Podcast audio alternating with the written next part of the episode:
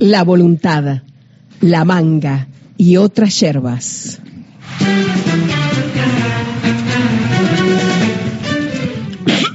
Advertencia.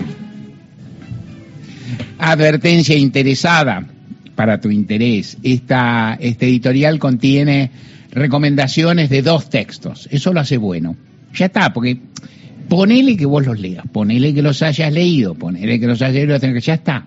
O sea, tiene dos textos. ¿Para qué acudo a los textos? Primero, porque me gustan. Segundo, porque parece que son expresivos. Y tercero, para que tenga un sentido el editorial, que con eso ya está garantizado. Y el resto, y el resto es hablar de algo, respecto de algo que venimos hablando. Ayer se me ocurrió, el primer texto que te voy a citar, que tiene que ver con situaciones que se está dando en la política actual y que tiene que ver con, la, con esta célebre cuestión de la voluntad política, la voluntad que sin que así que retomando esa frase que hizo moda, hizo tendencia en el año 2019, con la voluntad solo tal vez no se puede, pero sin la voluntad es imposible, ¿no? O sea, si no tenés voluntad política, fallás, como si no tenés, si no tenés voluntad de ganar, fallás, y algo que he dicho a la pasada y que seguramente estará una de las características que favorecen la candidatura y la personalidad de Sergio Massa es que tuvo voluntad de llegar a ser candidato y que tiene voluntad de ganar y que cree que va a ganar. ¿Ganará con eso? No.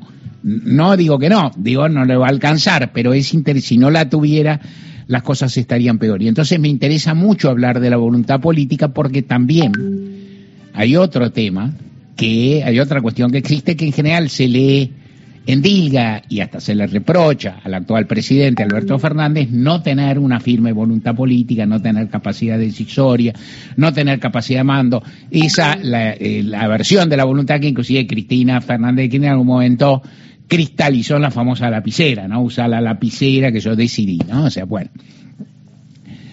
Hay muchos que tienen, tal vez faltó voluntad desde que Cristina anunció que no iba a ser candidata. ¿Se dieron cuenta que Cristina anunció en diciembre que no iba a ser candidata a nada y Cristina no es candidata a nada? No sé, no sé, no, y que tantas vueltas se dieron y que bueno, y que dijo para el operativo clamor, y luego dijo para tal cosa, y luego dijo para ir a la cena. No fue a ningún lado. ¿eh? Cuando Cristina dice, no lo hace. Es así un poco, un poco bastante. La voluntad. Y cuando pensé, entonces la voluntad es esencial en la política y esa parte un poco inasible, porque la voluntad Así que la voluntad, como un poco el poder con quien tiene algún parentesco, no es algo que se tiene en el banco, no es que yo tengo 100 mil dólares de voluntad, 5 pesos de voluntad, no unas monedas de oro, no es así, o sea, es algo, y el poder ni te digo, ni siquiera se sostiene. Y cuando pensé en la voluntad, pensé en un cuento maravilloso de Borges, claro, que encima es un cuento pésimo para contar, en algún sentido, que ¿Para qué estoy diciendo todo esto? Te lo voy a contar. ¿Qué tal te lo voy a contar? Y te lo voy a contar mal. No, eh, diría algo más, apenas en mi defensa. No, no hay forma de contarlo bien, porque y ya te explicaré por qué. Pero es un cuento sobre la voluntad. No es un tema que Borges escribiera tanto, digamos. Es un tema sobre la voluntad, el poder y todo eso. y es un poco, y te lo traigo como un elemento simbólico para hablar de lo que hay ahora en danza y es un, eh, se llama Guayaquil y alude mm. a la llamada entre conferencia, el encuentro de Guayaquil entre Simón Bolívar y José San Martín, que se reunieron, un encuentro enigmático se supone, conversaron sin, sin divulgar mucho, no había muchos de récord, no había cámaras ocultas, no había nada, no había mucha, y no se sabe muy bien qué hablaron, pero en todo caso lo que se produjo es un una cierta retirada político-militar de San Martín y bueno, y todo eso. Esto es lo que pasó. A partir de ahí se tejen este, habladurías, hipótesis. Cuando yo era chiquito, muy chiquito. No, no, yo no era muy chiquito, es hace mucho tiempo, yo era chiquito.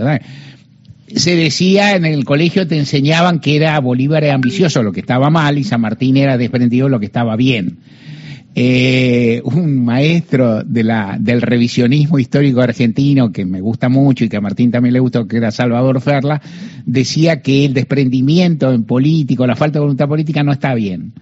O sea, Ferla inclusive propugnaba que el padre de la patria no tenía que ser San Martín porque había renunciado a ser política y a ser jefe. Y que en cambio podía ser Artigas, que, que, no había llegado a ser, pero que había querido, que había luchado, y que era eso, interesante. Bueno, a nosotros nos enseñaba otra cosa. San Martín era bueno, y Bolívar. No, tampoco te decían que muy malo porque no cabía, pero bueno, era, era, no sé, era medio. ¿Cómo es la historia? ¿Y por qué eh, te cuento un poco la historia y en el camino te cuento por qué es muy difícil de sintetizar. La historia que cuenta Borges es muy divertida y el cuento es precioso. Está en el informe de Brody, que es un, libro de cuentos relativamente reciente, no el más célebre de Borges, no, no, no los que integran ficciones ni los que integran el Aleph. Eh, pero, bueno, este, es un libro, hay unos cuentos preciosos. Y entonces, ¿qué es lo que ocurre? Ocurre en el, ya en, el, relato que hay gente que da encuentran un documento que no se conocía, lo encuentran en los países del Caribe, no me acuerdo si en Venezuela o Colombia da lo mismo, un documento de Bolívar en que Bolívar habla, es una especie de diario, Bolívar sí importa tampoco, en que Bolívar habla de esa entrevista y cuenta, da una versión que nunca se conoció. Esto sucede en el siglo XX, en época de Borges. Y entonces, eh, el, libro, el cuento está escrito en primera persona y el protagonista, como, le suele gustar a Borges, es un alter ego de Borges, es un historiador, en todo caso no, no es igual a Borges, pero parece un historiador muy orondo, muy presentable, que es pariente de un coronel Suárez que participó en la guerra de independencia, que realmente existió, que era pariente de Borges que entre nosotros dio origen, su nombre dio origen a un club de polo muy, muy conocido cuando yo era joven, no importa. El coronel Suárez, que a Borges era, y el hombre, entonces un, es un hombre de, no es un hombre rico, pero es un hombre de cierta élite intelectual, es un gran historiador, reconocido por hacer, es una mezcla de Ricardo Rojas, para quien lo conocen, y Jorge Luis Borges, personaje encantador. Un, un señorón, muy macanudo, muy reconocido académicamente, que daba por hecho la Argentina consigue el derecho de ver ese documento, de, tener ese documento recibido y que de que vaya un historiador muy célebre a encontrar, a llevárselo y hacer una divulgación acá. Y este nieto cree que le corresponde por definición, entre otras cosas también por la, apoya la Universidad de Buenos Aires. Y porque él es un señorón y porque es todo esto. Y aparece un contradictor de una universidad del sur, que se da por hecho que es menos pimpante, y que el ñato es un, eh, es un migrante en la Argentina, es un hombre que ha venido, que ha sido escapado del nazismo, que ha venido de Praga, perseguidísimo, judío él, Zimmerman se llama, que lo han perseguido, ha venido, y el tipo tiene algunos laureles, habla bien castellano, pero no tiene los lauros del otro, y entre otras gracias, por supuesto, no es un argentino de decimocuarta generación, sino que es un checo perseguido que, que, en el cual eh, ahora te contaré.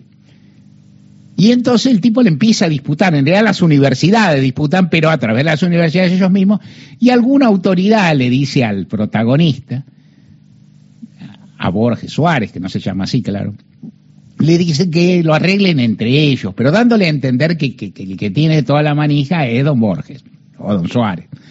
Y entonces Borges lo recibe en su casa. Y esta es la parte que te cuento el cuento y no te lo puedo contar, no importa, porque lo tenés que leer igual, porque es buenísimo y te voy a explicar por qué.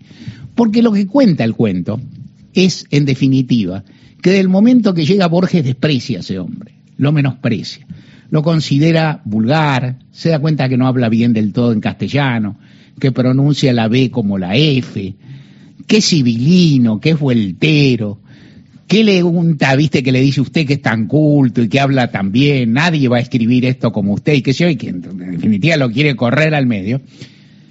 Y lo que ocurre al mismo tiempo es que el hombre le subyuga la voluntad.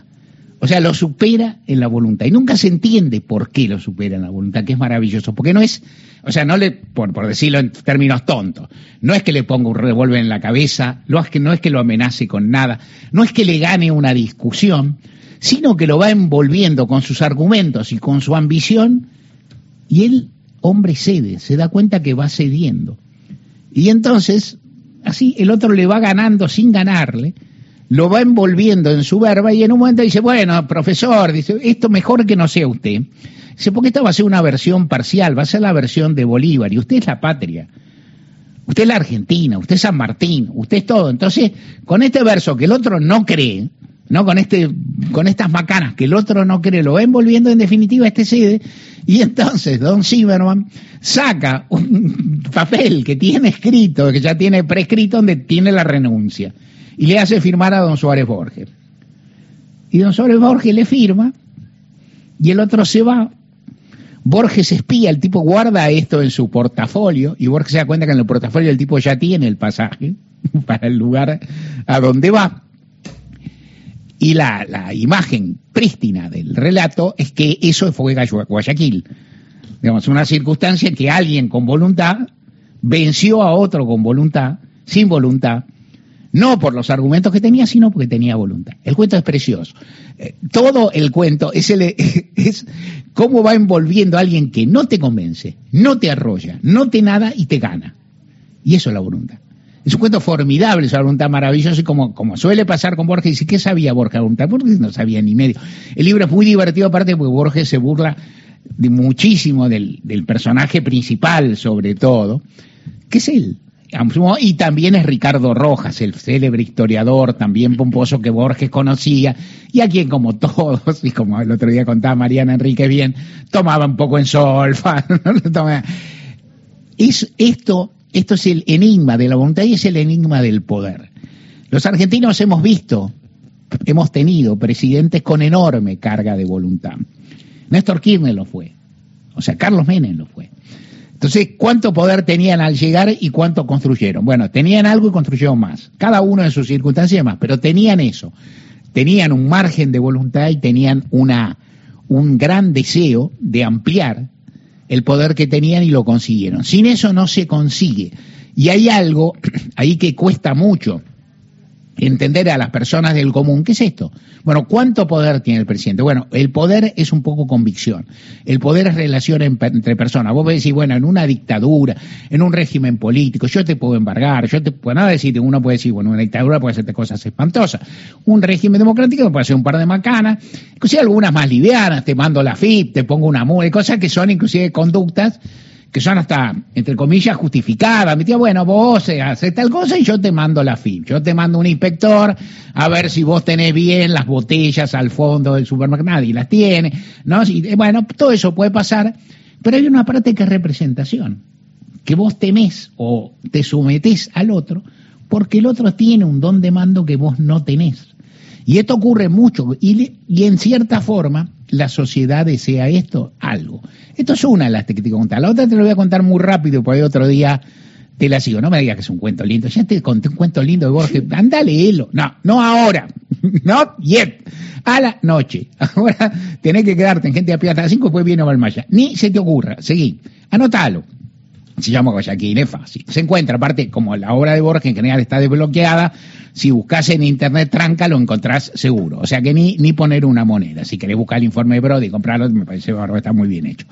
El otro es La manga de, de Raúl Escalabrino Ortiz, que es un cuento, un cuento, un ensayo escondido, que son dos personas, dos filósofos, los dos son como Escalabrino Ortiz, más o menos, en este caso no hay uno, que discurren así sobre sobre lo que es la sociedad, generalidades. Eh, en, el libro que lleva el, mismo título, que son un conjunto de ensayitos cortos que son muy lindos, en que Scalabrini, en lugar de ceñirse un tema duro, informativo, estudiado, como son los ferrocarriles argentinos, la influencia inglesa, discurre un poco sobre la sociedad y Scalabrini es un tipo con ciertas influencias románticas y nacionalistas y que yo tenía una cabeza vasta. Entonces son dos personas que hablan y uno cuenta al otro que vio venir una manga de langosta, que estaba en un lugar abierto, tal vez en un campo o algo así, un lugar, y que vio venir una, y que la manga, vista a la distancia, era una, un, algo así con casi, un cuerpo orgánico, coherente, ordenado, que tenía una forma en el espacio y se desplazaba, ¿no? Con absoluta coherencia, que yo que en un momento la manga lo envuelve pues la manga langosta, y entonces el tipo está en un conjunto entre un, yo no sé si alguna vez viste algo parecido, yo alguna vez, no tantas, ¿eh? pero alguna vez vi, es un bolonqui, porque hay un montón de langostas que son chiquitas, que van volando, hacen ruido, chocan entre ellas, entrechocan, caen y qué sé yo, y cuando vos estás en el medio tenés la clarísima, la, la, la tendencia a creer que esa manga no va a ir para ningún lado, porque algunas que van, otras que vienen, no parecen tener quien la conduzca y qué sé yo, y vos estás envuelto y te parece que no vas a salir más de la manga, lo cual quiere decir que la manga no se va a mover. Y sin embargo, un día la manga se va a mover y cuando vos la veas alejarse a la distancia, la vas a ver coherente, organizada, sólida, única, en cierta forma. Es una imagen o un esfuerzo de narrar lo que es por ahí los movimientos políticos o la sociedad misma. Es una intuición, es una idea, es muy bonita. También se puede leer, che, es cortito, está por ahí suelto también, Scalabrini se engancha en todas partes. Y ahí me parece que alude a algo de lo cual vamos a seguir hablando de acá en más, pero que me gustaría, de momento, este, dejarte ahí esbozado, que es esto que cuando se habla, y yo hablo, ¿eh? y nosotros hablamos y seguiremos hablando, cuando se habla de las listas que hablamos, cuando se habla de las fórmulas que hablamos, cuando se habla de las roscas que hablamos, cuando se habla de la voluntad de los protagonistas si hablamos, lo que no se registra del todo es lo que los que van a votar son la manga. O sea, en definitiva, en algún momento el conjunto social va a votar. En la Argentina van a estar en condiciones de votar aproximadamente 34 millones de personas. Van a votar, número redondo, 80, el 80, el 70 y pico por ciento, 25, 28 millones de personas. Y esas personas van a decidir. Y es muy posible que en la Argentina esa decisión no sea caótica. O sea, en la Argentina en general las, las votaciones tienen un sentido, una legibilidad. Es decir, por eso, algo que te va a permitir el día de mañana decir, ah, la gente votó esto. Porque, bueno, porque es así, porque hubo cierta definición, porque en las provincias se votó esto, porque acá de cosa el litoral. Y eso que ese voto no es único, que no se vota igual en Córdoba que en Buenos Aires, ni en las elecciones locales, provinciales, ni en las elecciones nacionales, y sin embargo todo tendrá un sentido. Y esto es todavía lo que para mí falta, hablarle. Entre otras cosas, hablarle, y entre otras cosas, que, es más difícil que hablarle, es escucharla. Es escuchar a ese conjunto que algo tiene que decir. Y ahí aparece una frase bellísima también que cito de memoria y tendría que citar mejor, porque te cuento que estos textos los volví a leer, pero que de Arturo Jaureche, que dice que la gente siempre quiere cosas y que el político debe desentrañarlas y que no siempre la gente sabe exactamente lo que quiere, o sea, o que sabe lo que quiere, pero más o menos que hay cosas que intuye, que hay cosas que anhela, que hay alguna cosa, y que ahí está el rol del político, en encontrarle un rumbo, un sentido, un formato o algo. Esto es lo que me parece que falta. ¿Se entendió más o menos? Espero que sí. En cualquier caso, te recomendé tres textos, no te quejes. El de Jaureche es cortito, es una frase, encuentra en cualquier lado. El de Scalabrini es un, también, es un ensayito corto, y el de Borges es delicioso. Te lo conté mal, más motivo para que lo busques.